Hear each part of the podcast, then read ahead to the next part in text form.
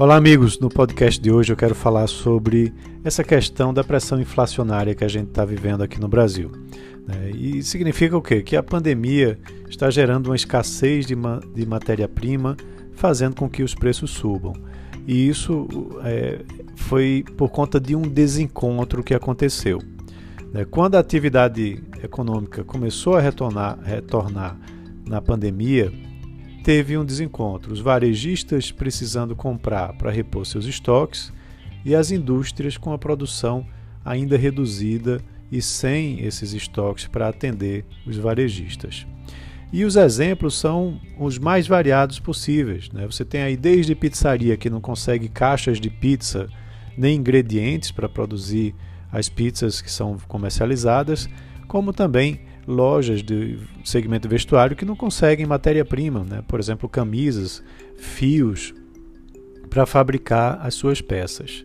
É, então, empresários dos mais diversos setores têm relatado a falta de aço, cobre, resinas plásticas, produtos químicos, embalagens né, de papelão, plástico e vidro, algodão é, e tecidos, placas de MDF, espumas utilizadas na fabricação de imóveis e até mesmo né, o sebo bovino que é utilizado na produção de sabonetes. Tá?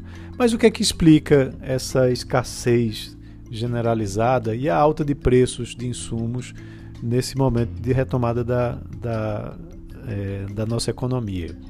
Bem, tem seis motivos aí principais, tá? E eu vou enumerá-los para que vocês entendam melhor.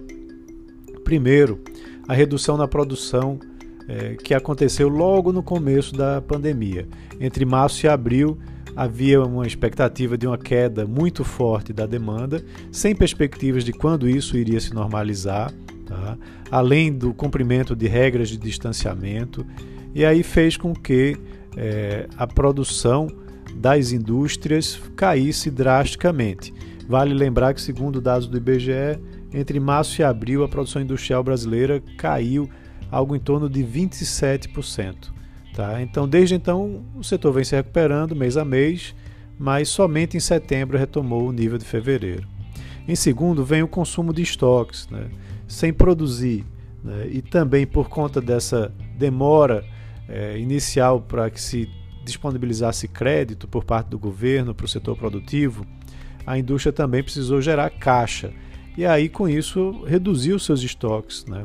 Além disso, as lojas que estavam em shoppings, por exemplo, é, fechados, né, terminaram fazendo com que esses comerciantes freassem suas novas compras e vendessem o que já, já tinham nos seus, é, nos seus estoques.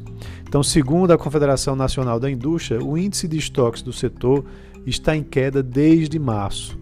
O indicador estava em 49,9 naquele mês e chegou a 43,3 em outubro. Vale lembrar que valores acima de 50 pontos indicam que há um crescimento do nível de estoques, né? ou seja, os estoques têm realmente caído. Em terceiro, tem a recuperação mais rápida do que o esperado no Brasil. Vale lembrar que com auxílio emergencial a gente teve aí é, algo em torno de mais de 300 bilhões de reais que foram despejados para 66 milhões de pessoas com o auxílio emergencial e com o dinheiro que foi utilizado imediatamente para o consumo.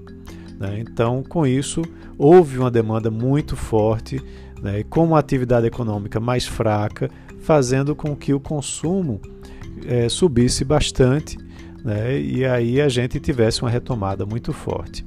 Em quarto, tem o setor externo, né? através de um apetite cada vez mais forte da China e o dólar também em alta.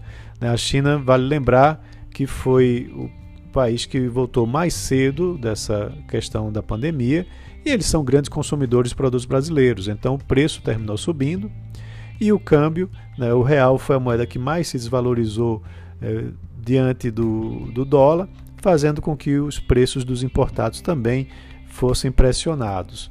É, em quinto, tem a questão logística. Né? A gente lembra que uh, o número de voos internacionais e nacionais caiu, esse número caiu drasticamente. Né? E isso também dificultou né, para que produtos, mercadorias fossem é, transportados por via aérea. E vale lembrar também que muitos navios ficaram parados durante a pandemia, impedindo aí o trânsito de insumos. Então isso dificultou também. Por último, a gente teve aí, agora já no final, com a retomada, aquele é meio que um fenômeno de esterese. Você tem é, os varejistas fazendo pedidos maiores né, e até mesmo repetidos com diversos fornecedores. Isso com medo da escassez, as empresas terminam correndo e fazendo um, um pedido num volume maior e para diferentes fornecedores, o que faz com que o mercado fique ainda mais bagunçado e tenha pressão sobre os preços né, e agrava ainda mais o desabastecimento da economia. É, então, quais são os efeitos que isso traz para nossa economia. São dois efeitos principalmente. Né? É, o primeiro deles é que isso freia a recuperação econômica né, das diversas atividades por falta de insumos, e o segundo e consequente é a pressão de preços né, que passa a existir né, ao longo das cadeias produtivas. Né. Vale lembrar que o IGPM está muito elevado e há uma dificuldade da transmissão desse GPM para o IPCA. Né? Ou seja, é, a gente tem no IGPM um índice que, que é composto em 60% por preços do atacado e ele tem acumulado uma alta de 20,93% em 12 meses, comparado a um aumento do IPCA de 3,92%. Né? Então, essa transmissão de preços ela tem acontecido né? e provavelmente a gente tenha até 2021, no início de 2021, uma pressão ainda sobre os preços, que deve ser amenizada à medida que você tem uma redução do auxílio emergencial, ou seja, a diminuição da demanda e as indústrias e o varejo se reorganizando, melhorando a oferta. Então, nessa questão de oferta e demanda, você passa a ter uma estabilização que vai acontecer no primeiro semestre de 2021. Então é isso, está explicado. É, espero que tenham gostado, gostado do podcast de hoje e se tenham gostado, compartilhem né, com outras pessoas. Um abraço e até a próxima.